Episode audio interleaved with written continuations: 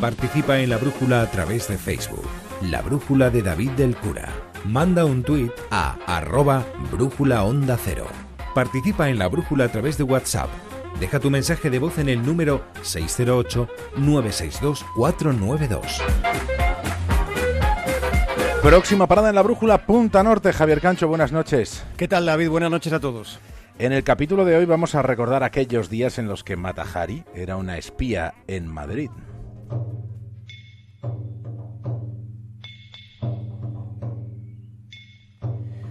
Hubo un tiempo en el que el espionaje mundial se retaba en un lugar muy concreto de Europa. Ese lugar era España, ese emplazamiento de intrigas y de conspiraciones estaba en Madrid.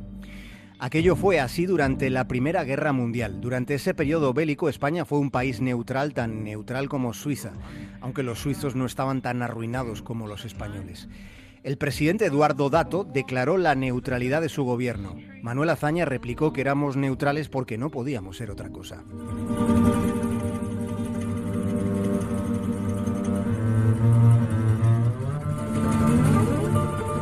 España fue neutral hacia afuera, pero cómo no, estuvo muy dividida hacia adentro.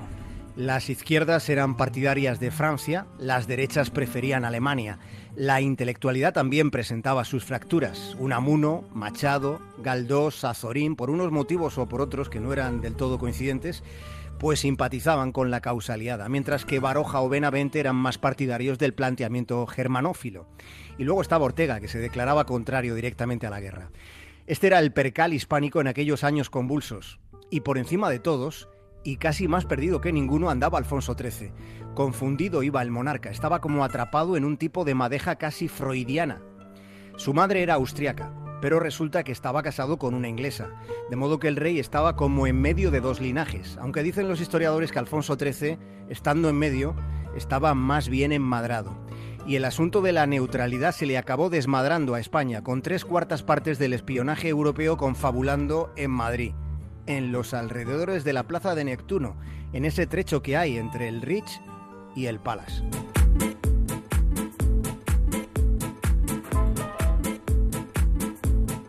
Con ese trasfondo en las bambalinas del Estado, en Madrid, así es como llega España a Matajari. El nombre en clave de la instructora de Matajari era Fraulen Doctor, Fraulen impartía cursos para agentes en Baden-Baden sobre las laderas de la Selva Negra. Fraulen Doctor se ganó prestigio como recta organizadora. Por eso le pusieron a dirigir la sección F. La sección F encuadraba el espionaje alemán en territorio francés, belga y holandés. Bajo su mando, una bailarina holandesa llamada Margareta fue reclutada por el Servicio Secreto Germánico. Margareta se formó durante 15 semanas integrada en la célula de espionaje de Amberes y es en mayo de 1916 cuando Margareta, más conocida como Matajari, pisa España por primera vez llegando a Barcelona. En su segunda visita, después de desembarcar en Vigo, se instala en Madrid, en el Ritz, a donde iba a dormir después de protagonizar un espectáculo de danzas javanesas, danzas de la isla de Java.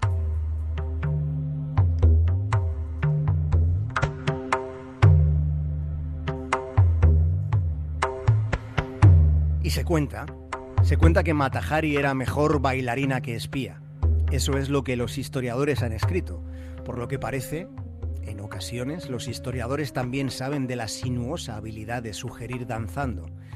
Pero más allá de ese detalle, al margen de las consideraciones que han quedado escritas sobre sus habilidades moviendo la cadera, los hechos constatados confirman que Matajari pronto levantaría sospechas entre la inteligencia aliada.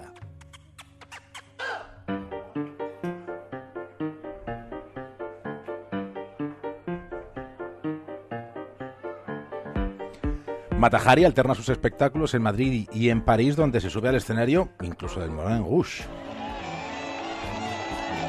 Mesdames et messieurs, attention s'il vous plaît. Ce soir, quelque chose de nouveau. Ce soir, la danseuse divine de l'Est mystique, Mata Hari.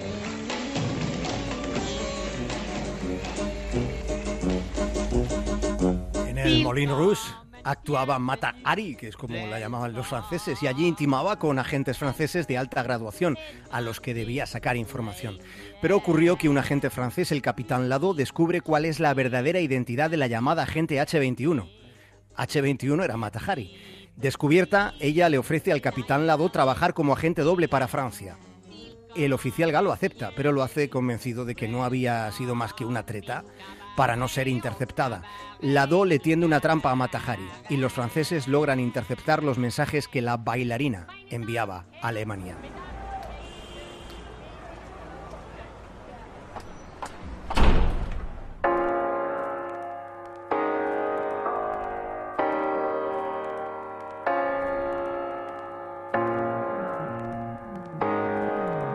De regreso a España, Matahari desembarca esta vez en Gijón, antes de llegar a Madrid, donde cambia el Ritz por el Palace. Matahari se ve en Madrid con un coronel agregado militar de Francia, mientras recibe instrucciones del mayor Von Kalle, agregado militar germano y jefe de facto de la embajada alemana en el Paseo de la Castellana. Pero la suerte de Matahari estaba echada. Los franceses tenían documentos que directamente la incriminaban. La mujer que rehusó dedicar siquiera unos minutos a personalidades que querían conocer de cerca a la bailarina como el conde de Romanones o el propio Eduardo Dato, ella, Matahari, fue detenida el 13 de febrero de 1917 y fue trasladada a Francia.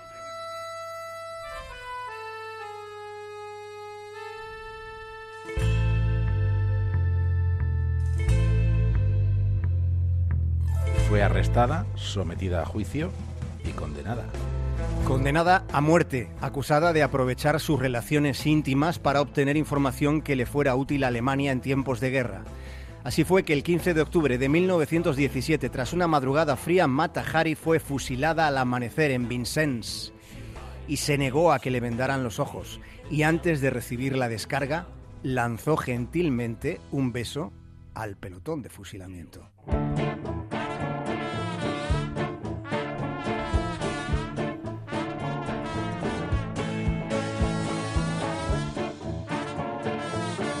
Cómo no, la muerte de Matahari causó un enorme revuelo en la España de aquella época.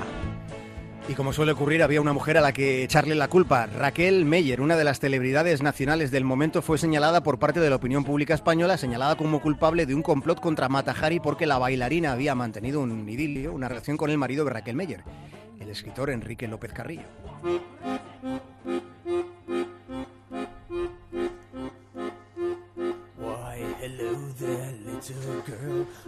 Aquellos fueron los tiempos de Matahari y también de la gripe española. La gente empezó a morirse. Daba igual que se fuera del bando aliado o del alemán. Las poblaciones de los diferentes bandos, además de enfrentarse a las balas, tuvieron que enfrentarse cara a cara a la que fue la mayor pandemia de toda la historia. Se calcula que aquella gripe mató a unos 30 millones de personas en todo el mundo. La gripe fue llamada la española, aunque en realidad el virus ni partió de aquí ni se propagó desde aquí. Pero al ser España un país neutral, como hemos dicho, pues había menor control de la información por el gobierno. Había menor control que en los países que sí estaban en conflicto. Aquí no hubo censura, por lo que aquí fue donde se empezó a hablar de una gripe fulminante de la que terminaría hablándose en el mundo entero.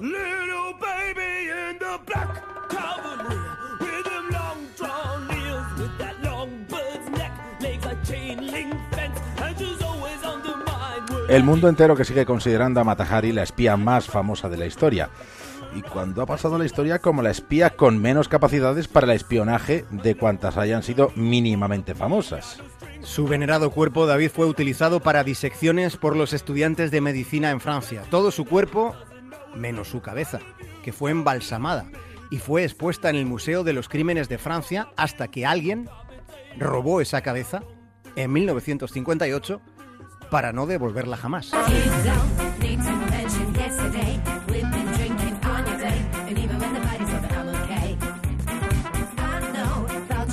Hasta mañana, Javier.